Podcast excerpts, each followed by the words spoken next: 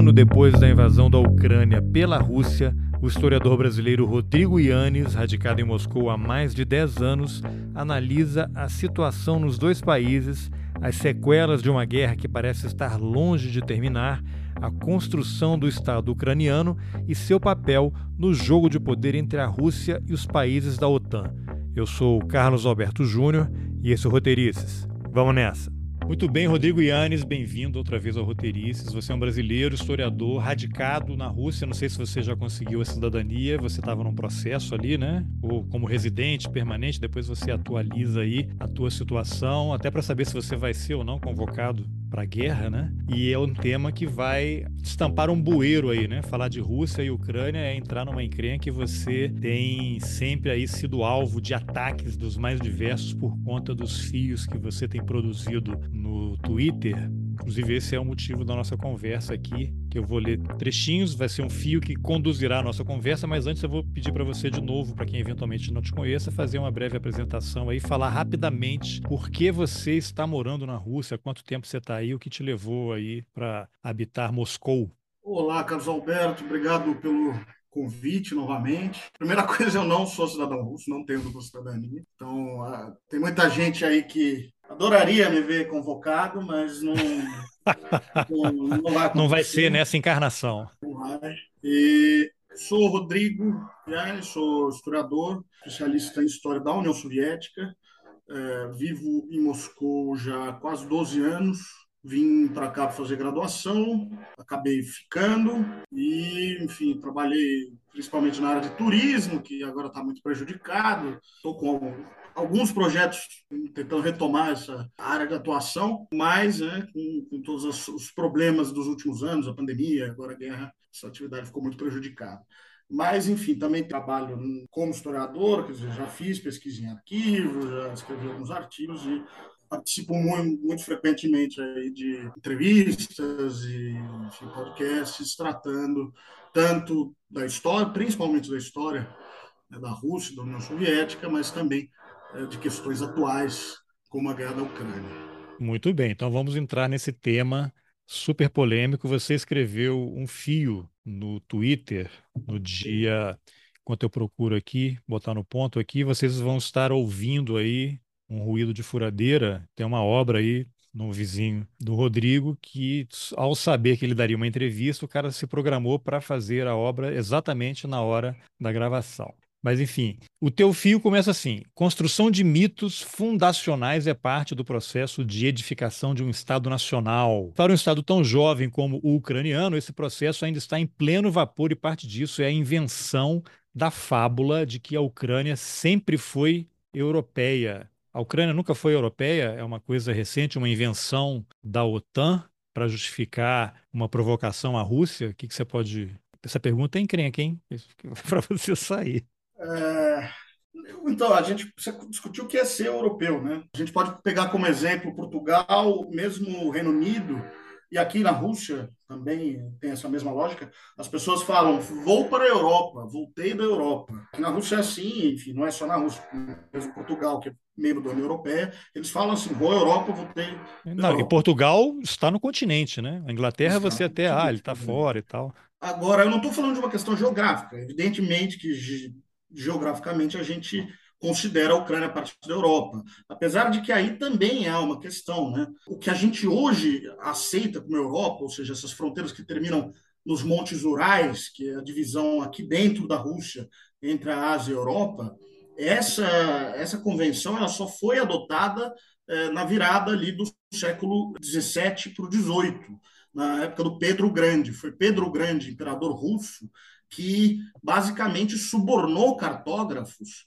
para esticar o que era entendido como Europa até os montes rurais, colocando então Moscou e a futura capital que ele constrói, que é São Petersburgo, dentro de uma Europa. Até então não havia muito essa ideia de que a Europa iria até os montes rurais. E aí há áreas nebulosas, aí, por exemplo, Georgia, Armênia, são Europa ou são Ásia? O Cáucaso é Europa ou é Ásia? Então, há toda uma discussão, mas o mesmo geográfica. Agora, o que eu quero dizer, quando eu digo que a Ucrânia não, não é, nunca foi europeia, né, pelo menos nunca foi até o ano passado, é uma questão de, de reconhecimento pelos próprios europeus. A gente vai discutir mais para frente isso, mas há uma disputa aí, né? A Polônia sempre se colocou como as fronteiras da Europa, o último país católico, é, o país que defendia as, as fronteiras da Europa contra invasões por exemplo, as invasões mongóis, e aí colocar a Ucrânia também como parte da Europa estica essa fronteira mais para o leste. Desculpa, então, essa explicação que você deu aí em relação à Ucrânia, é, Polônia, para a gente aproximar um pouco da nossa realidade aqui nas Américas,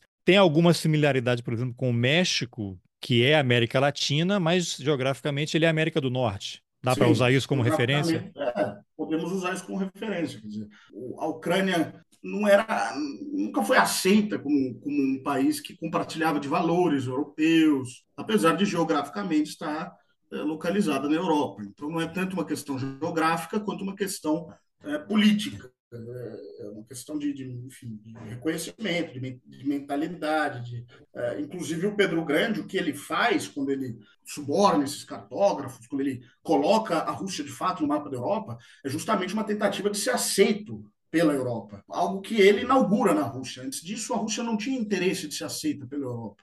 Ele suborna cartógrafos que têm um reconhecimento internacional ou europeu para que entre ali, então então foi. ele virou europeu. as fronteiras da Europa cheguem aos montes Urais, ou seja, para que a boa parte da Rússia, o coração ali né, da, a origem da Rússia fique toda no, no continente europeu. Mas isso é, não é uma coisa só de, de, subornar cartógrafo, né? Porque se os não, países não, não, concordarem, né?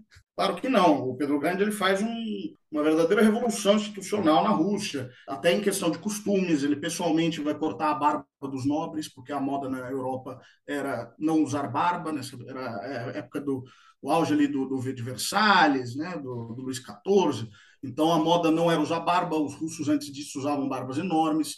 Ele vai proibir as roupas antigas russas que eram de pele, muito compridas. É, ele vai adotar uma moda europeia, vai colocar um imposto na barba. É, enfim, imposto ele vai fazer uma série barba. de medidas é, para forçosamente fazer com que a nobreza russa adote até um, um estilo europeu, que antes, que antes disso não havia, não havia essa essa necessidade de se aproximar da Europa. E ele vai criar embaixadas na, na, Europa, ele vai fazer duas grandes viagens pela Europa, enfim, ele vai fazer tudo. A própria criação de São Petersburgo é uma tentativa, nas palavras de, de famoso autor russo, de abrir uma janela para a Europa de integrar a Rússia à Europa. Antes disso, o único porto russo, o maior porto russo em atividade era em Arhangelsk, no Mar Branco, no norte, um porto que congelava boa parte do ano. Então, é, essa tentativa do Pedro Grande de se instalar no Báltico é uma tentativa de aproximação com a Europa. Também é um processo que os próprios russos tentam adentrar a Europa. É, e a partir de Pedro Grande, com a, com a vitória na Guerra do Norte, né, vitória sobre a Suécia, uma potência na época, aí sim os russos começam a ser aceitos como uma potência europeia. Até então era um reino distante, algo um tanto asiático na visão dos, dos europeus. Né? Então a gente tem esse marco de transição é, em que a Rússia, em que a Rússia começa a adotar é, uma cultura, uma, enfim, faz uma tentativa de se adaptar a valores europeus. Ah, o Pedro Grande, que é o Pedro I, é isso? Pedro Sim. I da Rússia, que morreu aos 52 anos, no dia 8 de fevereiro deste mês, né, de 1725. Sim. Né? Como é que estava a situação em relação à Ucrânia? Que eu lembro até na nossa conversa anterior, a Ucrânia originalmente ela integrava o reino da Polônia e havia ali, aí você vai me corrigindo se eu falar coisa errada aqui. E aí havia um descontentamento com os poloneses, que eram católicos, né?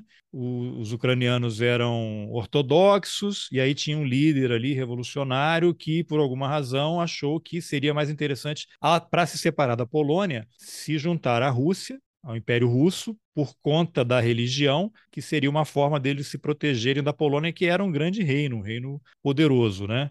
Isso aí tinha acontecido muito antes, essa separação? Não, pouco antes. Isso pouco é antes. 1653, o Pedro Grande se torna tsar ali no finalzinho desse século. É, quer dizer, nesse momento, a, a Ucrânia é parte do Império Russo, porém, existe todo essa na Guerra do Norte, vai haver batalhas em território polonês, uma das maiores vitórias russas na Guerra do Norte, a Batalha de Poltava, que é, desculpa, desculpa, não polonês, ucraniano, em território ucraniano. E há um conflito ali, quer dizer, um dos os líderes cossacos ucranianos, ele vai tentar uma aliança com a Suécia, portanto, traindo, digamos assim, o Pedro Grande. Pedro Grande, nesse momento, ele é aliado da Polônia, Polônia que está sob controle, é, né, a Polônia tinha esse sistema de eleição de reis, né, e o, o rei que tinha sido eleito era o rei da Saxônia, é, então a Saxônia e a Polônia eram aliados da Rússia contra a Suécia, e há essa rebelião cosaca, mas que mas os russos acabam sendo vitoriosos nessa guerra. A Suécia, você é, falou Suécia, a Suécia ainda não é parte da OTAN, né? Ainda não, é, quer dizer, a Suécia é, dos, dos, dos países escandinavos, é, Noruega é. e Finlândia não são parte da OTAN. E Finlândia, que aí no início, no início da, da invasão da Rússia, invasão russa à Ucrânia, que até a Finlândia também estava querendo entrar na OTAN, e aí o Putin mandou a embaixadora lá, ó, vocês estão vendo o que está acontecendo é, na Ucrânia, né? Se vocês né? avançarem, vocês vão vendo o que vai acontecer aí com vocês, tá? Entendi. Então, desde aquela época, a Suécia já estava, já tinha se bandeado para outro lado, né? Desde a época do Pedro Grande. É, há um conflito longo. Histórico. Suécia, histórico. A Suécia, na época, era uma potência, ele dominava é, a própria Finlândia e, e a Noruega, e uh, os russos acabam tomando o território onde é construído São Petersburgo, é um território que é tomado da Suécia. Ah, então você vê, as pessoas começam a ver que esse, aparentemente essas confusões são coisas recentes ou depois da Segunda Guerra, você vê que tem um processo histórico muito é. complicado entre as nações. E é complicado, é muito mais complicado do que a gente imagina, quer dizer, porque nesse momento de conflito entre a Suécia e a Rússia, a Rússia era até percebida como uma libertadora pelos finlandeses, porque a Finlândia estava sob domínio sueco, havia um processo de canobreza na Finlândia, era toda sueca, usava língua sueca, e os finlandeses eram oprimidos sob os suecos. É, e então os russos vão estabelecer um domínio na Finlândia, é, isso um pouco mais tarde, que vai durar até a Revolução Russa. E aí, claro, vai haver conflitos entre russos e finlandeses, mas não é, um, não é à toa que hoje na capital finlandesa, em Helsinki, existe uma estátua de Alexandre II, o imperador russo, no centro da cidade, na principal praça da cidade. A estátua é de um imperador russo. E, enfim, essa uhum. estátua não foi derrubada, ela está aí Apesar hoje, dessa, dessa época de revisionismos, assim, não continua. Pois é, apesar disso, e fica do lado de uma imensa igreja ortodoxa russa, inclusive. Por que isso? Apesar de todas essas questões, o, o Alexandre II ainda é considerado um libertador dos finlandeses da opressão sueca. Então, é, as questões são muito mais complicadas do que, Olha só. Do que Agora, você podia falar brevemente também, só para as pessoas entenderem, não ter que voltar totalmente no outro episódio, essa história de que os russos, o berço do povo russo é na Ucrânia. O que você pode falar sobre isso? Territorialmente é na Ucrânia, quer dizer, Kiev foi a capital desse reino medieval que vai dar origem depois há três povos, digamos assim, os russos, belorussos e os ucranianos. Então é aí que está essa origem compartilhada. E aí que vai surgir uma série de disputas nas narrativas eh, de, de, construção de Estado-nação, que é isso que eu estava discutindo eh, no, no, no, meu tweet. Quer dizer, russos e ucranianos disputam essa história compartilhada. Tem uma estátua de Vladimir o Grande, um dos grandes príncipes de Kiev, desse estado da Rus de Kiev, esse estado medieval. Tem uma estátua lá em Kiev, estátua que data inclusive do período soviético, e há uma estátua aqui em Moscou, enorme, recente, é, dessa mesma figura. Então é uma figura que é considerado tanto pelos ucranianos como um dos principais líderes históricos da nação ucraniana, quanto pelos russos. Por quê? Porque ele foi líder num período em que a gente não pode fazer ainda essa distinção entre russos e ucranianos. Então seria um dos pais fundadores. Sim, ele é, ele é essa figura tão importante porque ele é o primeiro é, líder, o primeiro grande príncipe a se converter ao cristianismo. É, e, e, há vários outros príncipes que são disputados né, nas narrativas de fundação das nações russa e ucranianas entre, entre esses dois povos. Mas o fato é que é uma origem compartilhada. Não dá para dizer que é apenas ucraniano, assim como não dá para dizer que é apenas é, russo, a origem desses povos. Tá. Bom, então vamos aqui ao segundo ponto do seu fio no Twitter, que é toda história que serve de base ao Estado Nacional é um construto. Crer que a Ucrânia sempre esteve inclinada à Europa e seus valores e, portanto, tende naturalmente à democracia em oposição à Rússia faz tanto sentido quanto acreditar que há uma linha reta de Vercingetorix a De Gaulle. Aí você complementa, a utilidade dessa narrativa é evidente, não faz, mas não faz dela verdadeira. Não se iludam os analistas que abraçam emocionados essa tese, não acreditam de fato nela. A Ucrânia se tornou europeia, ocidental, democrática, branca e civilizada em 24 de fevereiro de 2022. O que eu quero dizer com isso é que todo é, a gente no Brasil, é por uma questão da, da maneira como né, a nossa, o nosso Estado-nação foi construído, a gente tende a utilizar basicamente como sinônimos as palavras Estado, nação, país, não faz grande distinção entre elas. É, isso até faz sentido, até certo ponto, na, no caso brasileiro. A gente, de fato, considera que uma pessoa nascida no Brasil é brasileira, independente das suas, das suas origens. A gente é um país edificado uh, sobre populações de diversos locais, tanto imigrantes como imigrantes forçosos, né, escravizados, uh, e também, claro, a população autóctone, enfim, e os colonizadores. A gente é, a gente tem, a gente carrega de modo semelhante à Argentina, de modo semelhante aos Estados Unidos, esse, esse, esse país que é, foi construído né, numa mistura de diversas, diversos povos. Enquanto na Europa as coisas não funcionam bem assim. Quer dizer, na Europa, até realmente a edificação dos Estados-nação, até ali o século XIX, as pessoas, as pessoas tinham uma ligação muito regional e, e em relação à própria língua, é, uma identificação é, em relação à própria língua e ao local de onde vivem, do que propriamente ao, ao Estado. Quer dizer, o que eu quero dizer com isso aqui, a gente tem, por exemplo,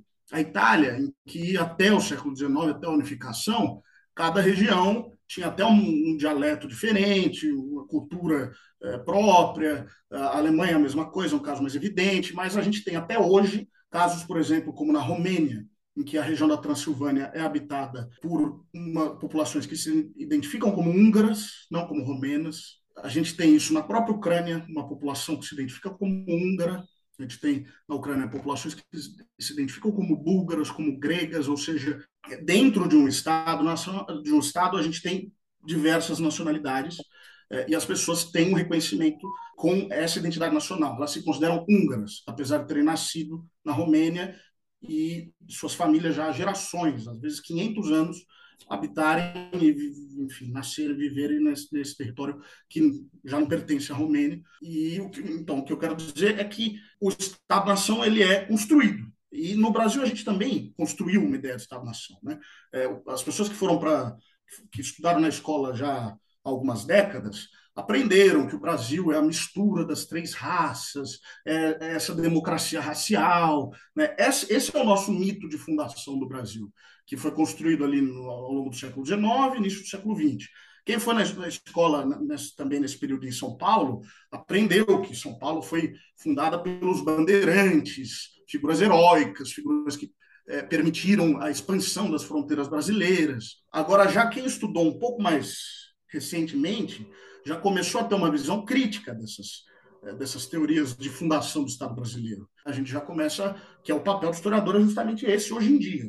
Se, antes o papel do historiador era criar esses mitos nacionais, criar essas bases de fundação do Estado brasileiro, hoje nosso papel é criticar a maneira como se edificou esses mitos fundacionais do Brasil. Isso vale para qualquer nação, quer dizer, os franceses ali no século XIX, após a Revolução Francesa, começam um processo de construção do que é o francês. E aí, o que eu me refiro no, no Twitter é que eles vão lá para os gauleses, é, Vercingetorix, líder dos gauleses, e eles vão tentar traçar uma linha reta ali, os gauleses, o feudalismo, até chegar na França contemporânea. Só que os franceses hoje têm muito pouco a ver com o que for, com, com os gauleses, com quem eram os gauleses até mesmo geneticamente. Os gauleses foram expulsos, chegaram francos, houve as invasões bárbaras, houve, enfim, uma série de mudanças ali. Então é muito difícil a gente traçar uma linha reta, como foi a tentativa no século XIX, de criar esses grandes épicos nacionais, identificar a origem do Estado lá atrás, e aí, enfim, tentar encaixar uma ideologia nisso. É, a Grécia, um bom exemplo porque a Grécia contemporânea tem muito pouco a ver com, com a Grécia antiga, só que toda a construção do Estado grego contemporâneo, no imaginário, está baseado na Grécia Antiga. Só que a Grécia Antiga era uma coisa muito diferente. Até, por exemplo, Alexandre o Grande é um grande herói né, no, no, imaginário grego, na construção da, da, Grécia contemporânea. Só que na época de Alexandre o Grande ele não era nem considerado grego pelas outras cidades gregas, ele era um ilírio. As outras cidades gregas consideravam ele um bárbaro, um não grego. É, então, para a gente ver como as narrativas vão mudando ao longo do tempo e vão se encaixando para construir essa narrativa, essa, essa, esse ideário, e é isso que a gente está observando hoje na Ucrânia. Se a gente já chegou ao ponto de criticar nosso mito fundacional no Brasil, criticar a ideia da democracia racial, os ucranianos eles estão, como Estado jovem, que é um Estado de pouco mais de 30 anos, eles estão agora num processo de construção desse mito. E muita gente, e quando a gente critica esse, é, esse mito fundacional ucraniano que está sendo forjado agora, as pessoas, muita gente acha que é um ataque à Ucrânia, ao povo ucraniano. Poxa, então essa, essa guerra para eles, com todos os horrores que envolvem uma guerra, também é uma oportunidade, né? Porque o país vai ser construído ou reconstruído terra arrasada, o que está acontecendo lá, né? As imagens que você vê de destruição. E uma coisa interessante que eu já tinha até comentado com outra pessoa, que é você vai ter daqui para frente gerações de russos e gerações de ucranianos se odiando. Como é que isso vai, vai ser lidado? Porque o, o, se o Putin invadiu a Ucrânia para impedir que ela entrasse para a OTAN, porque eles não querem um país que permita armamentos ou bases militares nas suas fronteiras. A Ucrânia seria ali um colchão, né, um amortecedor. Depois dessa guerra, o que ele vai ter é um ódio total, né? É o grande inimigo nas suas fronteiras ali, né? Eu não sei como é que isso vai lidar, nem sei se é uma pergunta fácil de, de ser respondida ou analisada, mas eu queria ouvir a sua opinião. É muito complicado, até mesmo porque isso que a gente estava falando de populações que se identificam com uma outra nacionalidade, uma, uma, nacionalidade que não é a nacionalidade nominal do Estado. Né? Os, os húngaros da Transilvânia, por exemplo, na Ucrânia a gente tem uma situação uh, semelhante, enfim, que foi parte dos motivos pelo qual começou a guerra.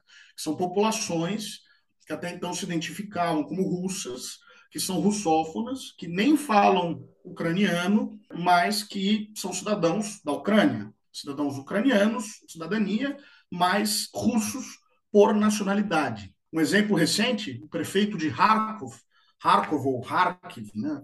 até, até nos nomes a gente tem essa questão. Kharkov é a versão russa, Kharkiv é a versão ucraniana do nome de uma cidade mas é uma cidade, uma das maiores cidades da Ucrânia, que a imensa maioria da população é russófona, tem russo como sua primeira língua e se consideram etnicamente russos. O prefeito de Kharkov veio falar na televisão, deu uma entrevista, falando: olha, a gente não vai abandonar a língua russa. Isso não significa que nós estejamos a favor dos russos. E aí ele fala, enfim, podemos questionar, mas ele fala: hoje nós estamos mais contrários aos russos do que o pessoal no, no oeste da Ucrânia, que é o pessoal mais nacionalista, que fala, o pessoal que tem uma maioria é, realmente de falantes de ucraniano, não de russo. Ele fala, não, ele coloca. Nós hoje somos totalmente anti-russos. Agora, somos russófonos, a língua russa é a nossa língua, a gente não vai abandoná-la.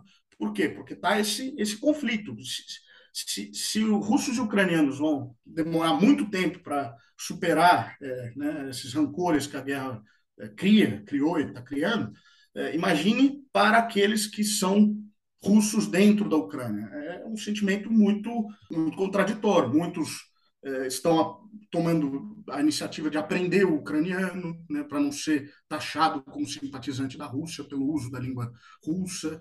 É, e, ao mesmo tempo, é, o russo não vai morrer não, dentro da Ucrânia. Dizer, não, na nossa conversa anterior, você até mencionou que o próprio Zelensky a língua dele, a primeira, né, era russo, ele teve que aprender ucraniano já mais velho, adulto, para poder também se comunicar. E tem um caso clássico aí também de uma parlamentar ucraniana que vazou o vídeo dela falando em russo, né, porque fora das atividades públicas eles falam em russo, não? É, a Yulia Timoshenko, que é uma nacionalista ucraniana, ela usa a trança tradicional ucraniana, na televisão sempre falava em ucraniano, sempre se colocou como nacionalista, mas a língua, a língua materna dela é o russo. Ela é de Dnepropetrovsk, que também é uma cidade de maioria falando de russo. O, o, o Zelensky, ele foi eleito, inclusive, com muito voto dessa população que se identifica como russa, por ser considerado uma alternativa mais amigável ao Kremlin menos hostil aos russófonos da Ucrânia, justamente por ele ser judeu né, de origem judaica e não de origem étnica ucraniana. Aqui, aqui na Rússia, aqui na Ucrânia, é, os judeus são considerados uma etnia, uma nacionalidade à parte. E, mas, ao mesmo tempo, qual era a alternativa? A alternativa era o Poroshenko, né, que foi presidente da Ucrânia, foi o presidente mais à direita da Ucrânia, mais anti-russo, mais nacionalista, e o Poroshenko também só usa russo na vida, até na vida pública dele o russo é a língua materna dele, ele só utiliza o russo, ele não utiliza o ucraniano em nenhum momento, e ele é o presidente mais nacionalista e mais anti-russo que a Ucrânia teve. Então a questão é muito mais complicada do que se colocar. Quando, quando se coloca ali que é uma guerra de russos contra ucranianos, a gente perde uma série de nuances e, e deixa de entender como a situação chegou. Outro é. exemplo disso é o seguinte: os refugiados. Né? Ah, hoje, o, a Polônia tem um milhão e meio de refugiados russos, a Alemanha, se não me engano, tem quase um milhão, desculpa, refugiados ucranianos. Ucranianos.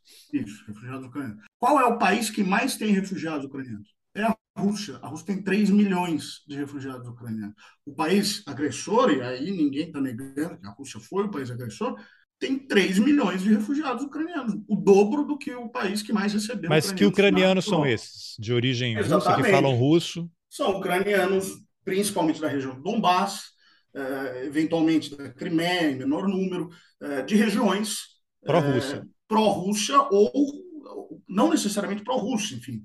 Hoje em dia, a gente vê que Kharkov, que era uma região que era identificada como pró-Rússia, as autoridades, enfim, não somente as autoridades, muita gente se identifica hoje numa, em oposição à Rússia, mas são russófonos. é um pessoal que chegou ao longo desses oito anos de, de conflito, né, que já vem desde 2014, o pessoal que chegou após o conflito, é, dessas diversas regiões. Né. É interessante que uma vez eu tive em Cabo Verde a trabalho e lá tem português, que é a língua oficial, e o crioulo. E tem vários tipos de crioulo, né? Do norte, do sul, barlavento. Tem uma disputa entre eles ali qual seria o crioulo que deveria ser o predominante na ilha. E entrevistando um, um, linguista, uma vez ele me falou, porque aqui a gente fala português, a língua de trabalho da, da escola e dos documentos do governo, ela é o português. Mas o cabo-verdiano, ele sente em crioulo, ele ama em crioulo, ele vive em crioulo. Eu acho que deve ser uma coisa meio semelhante, não? Para quem está, se o ucraniano, eu não sei, o ucraniano que que fala russo, não sei se é exatamente a mesma coisa, porque são processos históricos completamente diferentes, não tem, não tem nada a ver, mas deve criar um tipo de, de confusão entre as pessoas, né? Cria, enfim, o que acontecia na Ucrânia é que todo mundo que falava ucraniano também falava russo, né? porque no, no dia a dia, para uso corrente, o russo é a língua franca, digamos assim. Enquanto os que falam russo não sempre vão falar ucraniano. Inclusive, antigamente, raramente falavam ucraniano. Que, e até tinha aí um recorte de classe. O ucraniano era considerado uma língua de camponeses, o russo era dominante nas grandes cidades. Então, tem uma série de nuances aí é, que estão no, no cerne de, desse problema. E, e, até a Human Rights Watch, é, até recentemente, condenava as ações do governo ucraniano de supressão das minorias do país, de supressão linguística. Na Ucrânia, nós temos gente que se identifica com a etnia russa, com a etnia búlgara, polonesa, eslovaca, húngaros.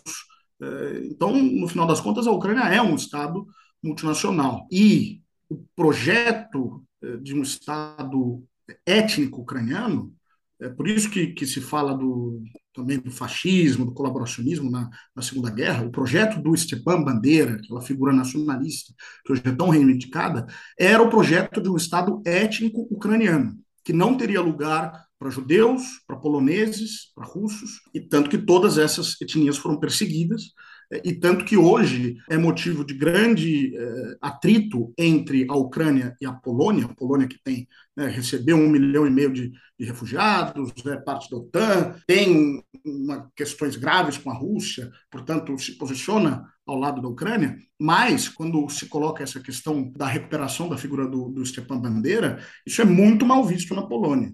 Muito mal visto, porque o Stepan Bandeira matou durante a organização Stepan Bandeira matou durante a ação da Ucrânia centenas de milhares de poloneses. Então, quando o batalhão Azov ou os simpatizantes da Ucrânia colocam a figura Stepan Bandeira, sempre há uma reação imediata na internet, por exemplo, de poloneses criticando né, a recuperação dessa figura que propunha a criação de um Estado étnico ucraniano por meio da repressão, por meio da violência contra outras minorias do país. Muito bem. Então agora vamos falar, puxar um pouquinho mais para enfim, tudo é atualidade, né? A consequência. Eu queria que você falasse um pouquinho como é que está a situação aí na Rússia em relação à opinião pública, porque o, o Putin anunciou a retirada do país de um dos tratados aí de acordo nuclear com os Estados Unidos, né? Não é o último, ainda parece que há outros. Eu sei que tem protestos contra a guerra, sempre vai haver em todos os lugares, em todos os tempos, mas tem pesquisa de opinião pública em relação ao que a população acha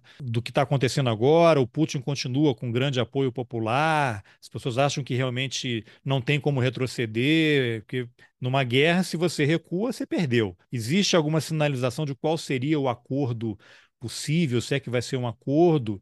E juntando a isso, talvez você possa falar um pouquinho depois, né? Essa repentina participação do Brasil numa espécie de mediação, apresentando propostas para celebrar a paz. O Zelensky parece que convidou o Lula para ir a Kiev para conversar. O Brasil está recebendo pressão dos Estados Unidos, né, da Alemanha, para fornecer armas. Aí saiu uma notícia aí que a Alemanha barrou a venda de tanques para Filipinas, talvez, porque tem componentes alemães. Isso foi interpretado como uma possível represália ao fato de o Brasil não ter vendido munição para os tanques para a Alemanha entregar para a Ucrânia. O que, que, você pode comentar disso? Quanto à opinião pública, é complicado a gente fazer esse tipo de medição. Teve algumas pesquisas, mas já fazem meses já, que apontavam para uma manutenção da popularidade do Putin, nenhum grande, não teria sido muito afetada. Ah, ao mesmo tempo, é, final do ano passado, a onda de mobilizações né, que, que foi promovida aqui na Rússia causou bastante conturbação social, quer dizer, protestos em diversas regiões de minorias étnicas que se sentem desproporcionalmente enviadas à, à guerra, muitos russos aí de classe média, classe média alta, é, deixando o país para escapar de uma eventual convocação ao exército. E aí eu pude observar, estive na Geórgia, estive na Armênia, enfim, uma quantidade enorme de pessoas que transferiram a vida delas para lá, né? Muitos ainda trabalham à distância na Rússia, mas já já levaram a família, enfim, estão se instalando aí quase que definitivamente nesses dois países. E eu sei que na Turquia também está assim, Finlândia, alguns países bálticos, enfim, Cazaquistão, Ásia Central, de modo geral. Então, muita gente realmente deixou o país. Alguns estão voltando, mas é, o que ocorre é que, o tempo inteiro, muitos rumores, né? Muitos russos se informam através de canais alternativos na internet, no Telegram principalmente, e é um ambiente fértil para uma série de rumores. Então, agora, o, um dos novos rumores é de que em março, isso já vem desde o ano passado, vai ser uh, declarada a guerra oficialmente, vai sair dessa fase de operação especial, né? Até agora é, uh, o conflito é chamado oficialmente de Operação Militar Especial, e aí seria declarada a guerra. E com a declaração da guerra, eventualmente fechariam as fronteiras. Então fica uma série aí de rumores. Eventualmente haveria uma mobilização mais generalizada. É, e ficam falando, falaram que isso ia ocorrer nesse mês, com o discurso que o Putin fez há alguns dias, agora estão falando que vai ocorrer em março. Antes disso, em diversas ocasiões, havia esse tipo de rumores. Ah, então tem uma coisa a cada mais 72 horas, né? Igual teve é, aqui, né, Elisa? Mais 72 horas vai acontecer alguma coisa. Agora, tem, é verdade isso que é proibido usar a palavra guerra, por exemplo, na mídia? Se alguém usar a palavra a mídia... guerra, vai preso? Acontece isso? Não é que vai preso, mas a mídia não usa, a mídia oficial não usa eles, eles são obrigados, eles não podem publicar nada utilizando a palavra guerra. Eles Oficial, publicar... você fala a estatal, né? A mídia estatal. É, é mas, mas, mesmo a mídia privada, ela, ela tem, ela está sujeita a essas mesmas é, regras. Uma, um canal privado também não pode utilizar o termo guerra. Eles precisam, porque aí eles podem receber um, um, um aviso, né, um alerta, um, uma advertência. Do, é, dos órgãos reguladores e se eles tiverem três advertências, eles pedem a concessão imediatamente. Você, como estrangeiro, pode falar ou você está cometendo um problema aqui e vai ser deportado? É, é, olha, eu, no último caso, eu posso ser denunciado aí por, por estar difamando as Forças Armadas, que é uma regra, Caramba, uma lei nova. Mas você é um analista, né? Tá... Colocaram. É, mas eu não trabalho como jornalista, então tem uma série de atenuantes. Atenuantes. Às vezes, às vezes pode ser até pior, né? Vamos dizer que eu estou fazendo um trabalho irregular, enfim. Não, você é um professor, um historiador que mora em Moscou, que está conversando. É, não, eu não acredito que vai acontecer nada, mas enfim, é, a coisa há, realmente há sempre não o tá assim, risco, há sempre um tá risco. Sempre há, sempre há. Agora, mídia E- internacional, eu, eu- antes de gravar, eu tinha comentado com você, você comentou aí que os jornais que têm correspondentes, eles continuam atuando no país, jornais de outros países, e eu, no começo de janeiro, depois dos ataques aqui ao Congresso Supremo e, e Palácio do Planalto, eu colaborei com um jornal italiano, La Repubblica, que enviou um jornalista aqui para fazer a, a cobertura do pós-ataque, e ele foi algumas vezes à Ucrânia, cobertura. Ele falou que você, como jornalista estrangeiro, para entrar na cobertura do conflito pela Rússia é praticamente impossível. É como você tem que provar que você é pró-Rússia. Senão, eles não permitem que você faça uma cobertura. E você me explicou que há uma diferença entre os correspondentes tradicionais, que já estão baseados no país, e quem chega, eventualmente, para a cobertura do conflito. Você poderia comentar um pouquinho sobre isso? É, são, são muito poucos os estrangeiros que estão cobrindo conflito, todos eles são de autorização dos russos, cobrindo conflito no front, né, quer dizer, na área de, de, de conflito ali, mas os correspondentes que já, já estavam aqui, enfim, eles não foram expulsos. Né? A gente tem correspondentes aqui da, dos grandes veículos de imprensa ocidentais que estão o tempo inteiro fazendo notícias críticas, isso, né, eles, eles permanecem aqui. Agora, teve um caso, por exemplo, de uma correspondente da BBC que foi expulsa do país, mas isso foi até antes do conflito, foi até antes da guerra, e eles têm um correspondente aqui até hoje, enfim. Então, questão na área de conflito, de fato, são pouquíssimos estrangeiros. Existem estrangeiros trabalhando, mas são muito poucos no, no lado russo. Né? Agora, no lado ucraniano também há uma série de, de tensões ali, até foi denunciado é, no início, principalmente, do conflito por um jornalista brasileiro, que eles não estavam com a mão totalmente livre ali para fazer a cobertura. Isso foi um, houve uma certa tensão, parece que melhorou desde aquele momento, mas enfim, a guerra de informações está tá muito acirrada aqui. E, e como é que está a situação em termos assim de percurso de vida depois, mas assim, redes sociais, que tinha havido no início um bloqueio, Facebook, Twitter, YouTube, Instagram, tudo tinha derrubado e, e cartão de crédito também tinha parado de funcionar o bloqueio, código SWIFT para banco. Como é que está essa situação hoje? Segue tudo bloqueado, todas as redes sociais, mas muita gente utiliza VPN, né? Muita gente utiliza e acaba tendo acesso imediato. Mais lento e tal, mas funciona. Cartão de crédito, nenhum cartão de crédito estrangeiro está funcionando e cartões de crédito emitidos na Rússia não funcionam no exterior, com exceção de alguns países, por exemplo, na Armênia está funcionando, Geórgia, Europa, enfim, zero. Mas funciona. quem está na o russo que mora na Rússia não pretende viajar, tem um cartão de um banco local e tranquilo. Funciona funciona e. Mas não e pode fazer compras no exterior, por exemplo. O cara vai lá não na pode, Amazon, vou comprar um livro dos Estados Unidos, não rola. Não pode e está tendo uma série de inconvenientes para quem trabalha. Né? Eu, por exemplo,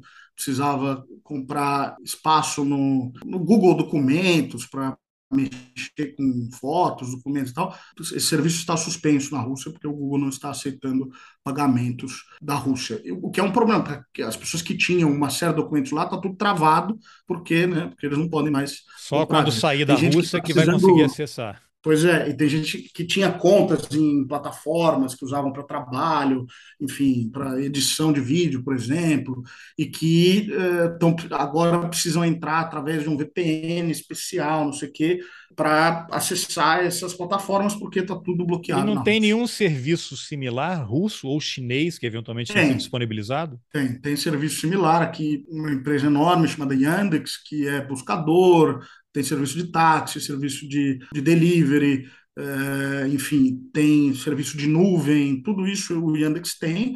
Para quem usa isso dentro da Rússia, funciona. O meu caso é um, um problema que eu preciso trabalhar com gente que está lá no Brasil. Então. Mas então, sim, tem alternativas, quer dizer, são inconvenientes aí que não, não, não, impediram nada. Tá. E, e Agora, é que... voos também estão bloqueados. Ah, é? Nenhum para a Europa e Estados Unidos. Fronteiras fechadas para os russos no, na, no Báltico, na Finlândia. Para qual país aí mais perto do chamado Ocidente? Que na Rússia, o Ocidente, quando eles mencionam o Ocidente, eles estão se referindo à Europa e Estados Unidos, né? aqui só para a Geórgia atualmente, ou Turquia. As pessoas estão indo, voam para a Turquia e de lá vão para a Europa. A única maneira. Tá. Agora, e qual foi a reação aí dessa, com a chegada do governo Lula, dessa participação brasileira em tentar intermediar um conflito? Mencionei aquela história dos tanques também aí. O que você poderia comentar sobre isso? Eu vi que saiu uma nota do governo russo, tratando com respeito né, a, a, disponibilidade do Brasil e enfatizando o fato do Brasil não ter entrado no conflito por conta de não ter atendido ao pedido alemão de fornecer munição para os tanques alemães que seriam enviados para a Ucrânia. Como é que está? Brasil é algo que se fala aí? É considerado um ator? Se fala pouco, mas se fala. O Brasil sempre foi bem visto aqui, quer dizer, a, a, o BRICS é muito valorizado aqui na Rússia. A eleição do Lula foi, foi bem recebida, no sentido que se entendia que o Lula ia voltar a dar atenção ao, ao, BRICS, que na época do Bolsonaro foi muito relegado, né? foi uma prioridade. E mesmo após a votação agora na, na, na Assembleia Geral, que o Brasil votou numa, a favor de uma resolução que condena a invasão, mesmo após isso, quer dizer, a, a, posição do Brasil ainda é entendida como uma posição é, de neutralidade, de tentar encontrar um, uma resolução para o conflito e, como tal, ela é bem recebida, ela é, é celebrada. Os chineses, por exemplo, já né, começaram a discutir, criaram um, um, programa de tentativa de estabelecer um cessar-fogo, um pouco na uma resposta a essa iniciativa do Brasil, quer dizer, o Brasil está puxando esse tema da paz que antes não era discutido, não estava em pauta em nenhum momento, uma negociação séria. E o Brasil meio que colocou na mesa essa vertente, essa de, de realmente tentar encontrar uma solução para o conflito. E nesse sentido, a, a iniciativa chinesa aqui também foi muito comentado, então, e os chineses são também membros do, do, do BRICS, então eu acho que o Brasil está cumprindo sim um papel de puxar, se não, se não ser reconhecido como país que está atuando, ele colocou em pauta o, o tema da paz, de uma negociação de paz, que está sendo, enfim, tanto o lado russo quanto o lado ucraniano estão dando acenos que, enfim, trabalhariam nesses termos, apesar da gente ainda estar tá muito longe de uma uma resolução. O que, que você eh, poderia comentar, então, as suas fontes no Deep State russo, né? Você já está aí há tanto tempo. O que dizem as suas fontes? Porque o Putin fez um discurso recente aí bravo, né? Anunciou a retirada aí desses acordos, de um dos acordos nucleares, o que deixou todo mundo muito preocupado. O Papa ontem também soltou uma, falou alguma coisa aí sobre o temor de uma, uma guerra nuclear. Outro dia entrevistei também um, uma pessoa que acompanha geopolítica. Ele falou assim: já, nós já estamos vivendo a terceira guerra mundial há algum tempo e agora essas coisas não são imediatas, né? É um processo que vai se acirrando, com vários movimentos, vários atores. Então, isso já está acontecendo. E a guerra nuclear seria, ele até chamou, o sintoma mórbido último, né? E é uma coisa que ninguém quer, né? Imagina você começar a soltar bomba nuclear um em cima do outro, não, não faz nenhum sentido. Existe alguma, pelo que você lê e, e conversa, eu entendo que o Putin ele precisa manter o público interno que é a favor do que ele está fazendo alimentado, né? Ele precisa dar declarações públicas, jogar para a plateia dele, porque são vários fatores, é política também. Ao mesmo tempo, ele tem que avançar de alguma forma para resolver esse conflito. Não sei como. O que, que você poderia comentar em relação a essa disponibilidade dos russos em caminhar no sentido de tentar resolver isso? E qual seria a solução possível? A Rússia aumentaria sua fronteira, anexaria regiões, aí a Ucrânia teria que definitivamente é, abrir mão de nunca mais entrar ou tentar entrar para a OTAN. Lógico que isso exige também um posicionamento da OTAN de parar de colocar bases militares ali na fronteira com, com a Rússia. O que, que você poderia comentar sobre isso assim, altamente complexo, né? Mas assim, todo mundo tem as suas convicções em cima do que trabalha, lê, até porque o governo russo precisa dar, emitir algum sinal, né, do que está acontecendo. Do, do, que ele está movimentando, ou ele mantém a população no escuro e ninguém sabe para onde vai. O que, que você poderia comentar? Assim, tem território, é, a OTAN vai recuar. E, cara, a OTAN historicamente está avançando, né? Recuar agora não, aparentemente não faz sentido. O impasse que atualmente a gente vive é de que nenhum dos dois lados do conflito está satisfeito com o atual estado das coisas. Nenhum dos dois lados vai poder cantar vitória se a paz for estabelecida agora. E para a situação interna do Putin, ele não pode parar a guerra sem ser vitorioso, sem dizer que os objetivos foram conquistados. E na situação interna na Ucrânia, o Zelensky, qualquer concessão que fizer, vai ser assumido como uma derrota. É, então, esse é o momento que a gente vive. Também há outro aspecto, quer dizer, o Zelensky deu sinalizações de que está disposto a conversar com a China, que vê algum valor na, na, nas propostas no programa de paz que a China apresentou, apesar de desse programa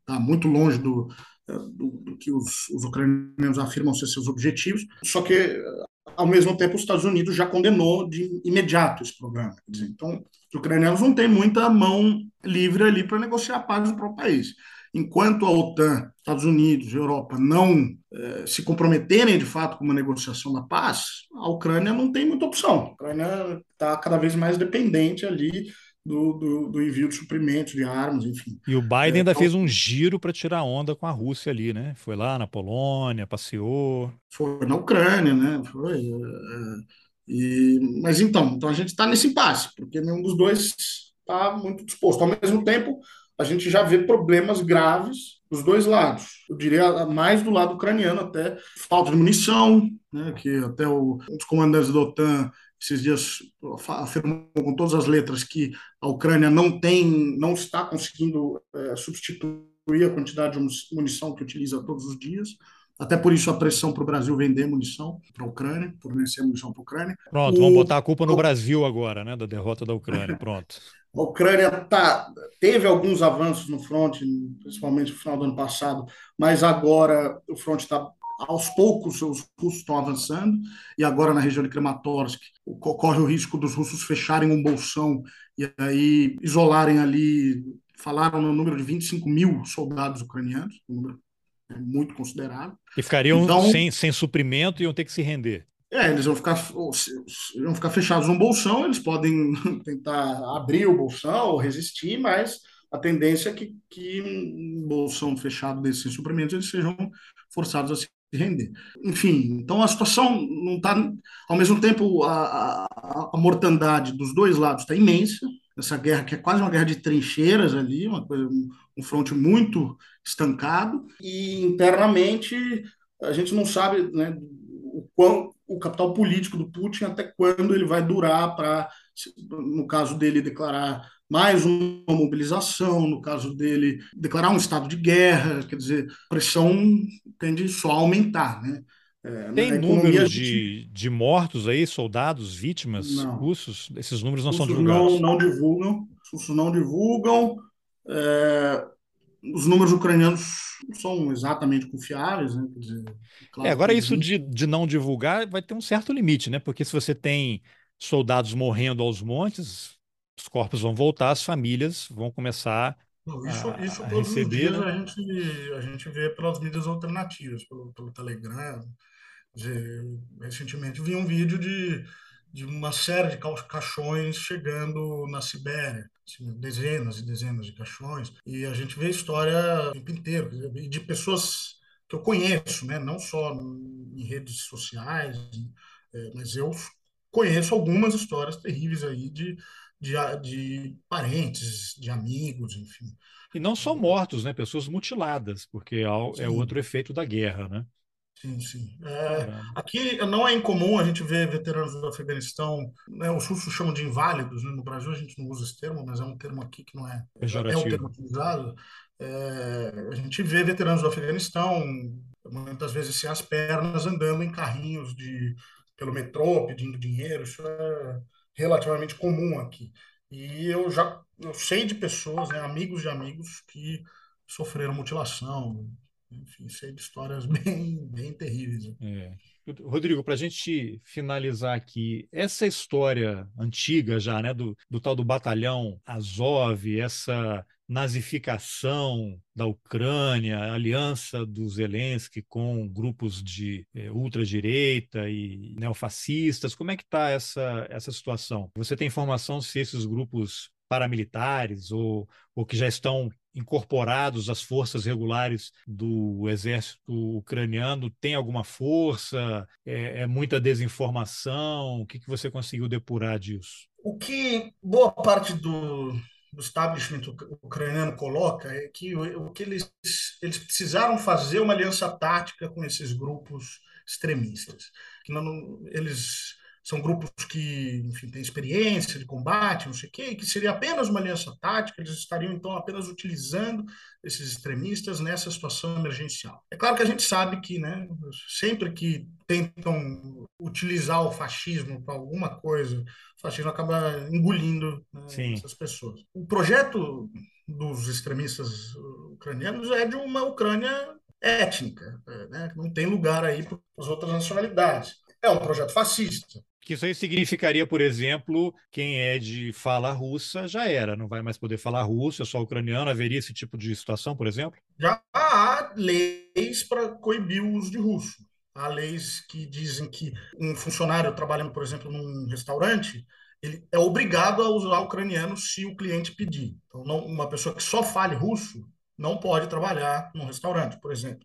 É, a mídia. Não vai ser nem contratado. Não pode nem ser contratado a mídia ela é obrigada a uh, fazer a transmitir em ucraniano e publicar em ucraniano. Em ucraniano, uh, a escrever em ucraniano, se for escrever em outra língua, é uma, é uma, uma, versão muito reduzida, precisa ser tudo traduzido, enfim. Há uma série de medidas aí para coibir o uso de língua russa. Vários autores russos foram proibidos, foram banidos do uh, currículo. Houve um cancelamento do, do Tolstói, do Tolstói, Dostoiévski é, vários autores, Chekhov, é, até uma, uma polêmica que eu até comento, acho que na. Acho que é Desculpa, mas foram banidos, tirados das escolas ou proibidos no país? Ou as duas coisas? Foram tirados das escolas, não foram proibidos no país, mas há uma campanha de destruição, há uma campanha de destruição de livros em língua russa. É, há uma livraria em Kiev, estava organizando. Uma queima. Está recolhendo livros para serem destruídos, para serem, eles falam, reciclados.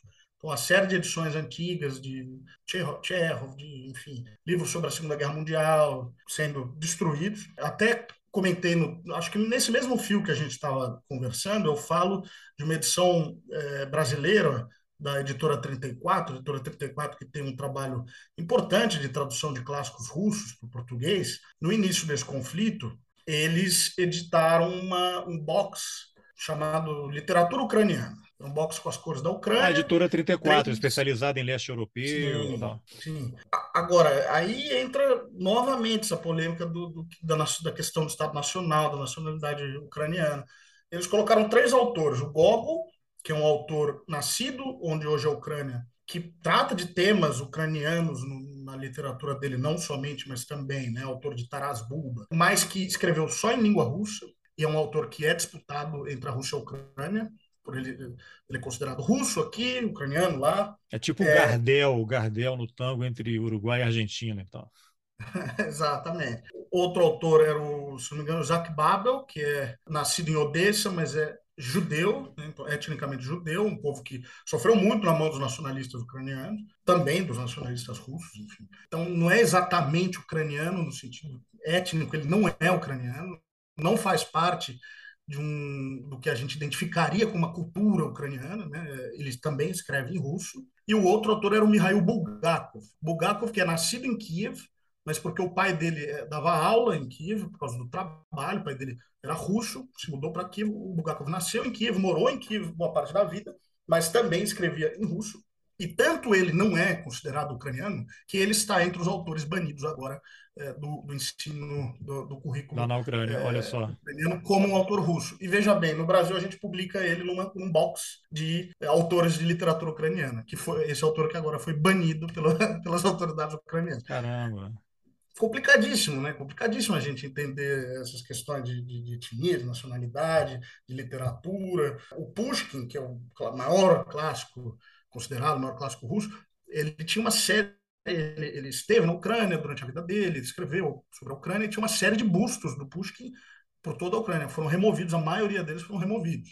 Então, a, a, disputa já entrou no campo cultural, inclusive. O que teve estátuas removidas, enfim. Então, uma então, grande aí sim agora... a guerra, entrou o marxismo cultural agora entre a, a Ucrânia e a Rússia. cultura, enfim, e, e, e, e, vejam as contradições, né? O que nós brasileiros consideramos ucranianos, às vezes nem os próprios ucranianos consideram ucranianos. Que doideira. Muito bem, Rodrigo. Tem algum ponto aí que a gente não abordou nesta conversa? Vamos fazer muitas outras, né? Que você acha importante destacar aí? Alguma coisa que está acontecendo que eu não sabia, só você sabe e você queria comentar? Não, acho que não.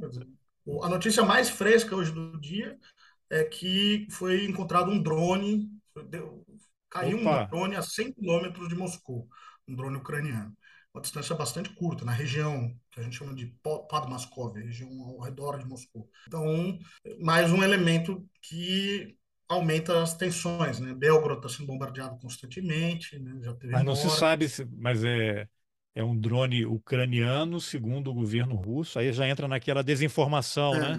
Parece que foi confirmado que é um drone ucraniano. O aeroporto de São Petersburgo ficou fechado por horas, porque supostamente tinham visto, tinham identificado, tinham observado um objeto voador não identificado na região. Então, por questão é moda agora, né? É, é, balão chinês, é aeronaves é, que ninguém sabe de onde são e tal. Caramba. Hein? Então, as tensões estão aumentando, quer dizer, aos poucos, ainda há um senso de normalidade grande aqui, mas ao, aos poucos as tensões estão aumentando. E a tendência é aumentar Agora, mesmo. Na, em Moscou, por exemplo, existe alguma população ucraniana, origem, origem ucraniana, e vivem tranquilamente, são são alvo de ataques na, na, na, rua, preconceito? Tem alguma informação sobre isso? Toda a Rússia é uma, uma grande população ucraniana, e aí é uma população ucraniana, como eu já expliquei, que não necessariamente nasceu na Ucrânia, né, já de gerações tá, aqui na Rússia, mas ainda Descendentes. são etnicamente ucranianos. Há também uma série de ucranianos refugiados que chegaram recentemente não há grandes problemas, não, não há grandes conflitos, realmente não há. Quer dizer, existe até uma palavra derrogatória para falar de ucranianos em russo e tal. Pode haver esse tipo de comentário, mas, mas não há nenhum conflito, não. É, são pessoas que sempre estiveram aqui. Quer dizer, eu conheço vários. O, o dono do apartamento que eu alugo, uh, o pai dele nasceu na Ucrânia, a família ele tem família em Odessa, tem família em Kharkov. A família está dividida agora, né? Eles estão brigados por causa dessa guerra. Pô, imagina mas... o grupo de WhatsApp dessas famílias, hein? Não tem mais, né? Porque não tem mais WhatsApp, né? Aí. O WhatsApp é o, a, rede, a única rede que, que ficou. ah, funciona? Bom, então é um acordo, né? Porque o WhatsApp é do Facebook, você não tem Facebook e é, Instagram, mas eles mantiveram um canal porque o WhatsApp você pode mandar dinheiro, né? Talvez seja isso no fim do dia. Muito bem, Rodrigo, super obrigado aí por essa conversa. Vamos fazer mais vezes. Desejo sorte aí para você, que as coisas caminhem aí para uma solução tranquila e que a FSB não vá atrás de você por causa dessa entrevista, né? É, não. Não queremos isso. não queremos isso. Bom, essa foi a entrevista que eu, Carlos Alberto Júnior, fiz com Rodrigo Yannis sobre a guerra entre a Rússia, a Ucrânia e a OTAN. Se você gostou, eu vou te pedir três coisas. A primeira é para você compartilhar o episódio. Talvez você não goste do assunto, mas certamente conhece alguém que vai se interessar. Manda para essa pessoa. Segundo, dê uma nota boa para o Roteiristas no seu tocador de podcasts. Isso ajuda a levar esse conteúdo cada vez mais longe. Por último, se você acha importante apoiar o jornalismo independente, considere a possibilidade de contribuir com roteirices. É possível colaborar com apenas R$ reais pelo Pix, pelas plataformas Apoia-se Catarse e também pelo YouTube. Inclusive, essa entrevista com o Rodrigo já está lá. Os links estão nas informações do episódio. Obrigado pela companhia e até o próximo Roteiristas. Valeu!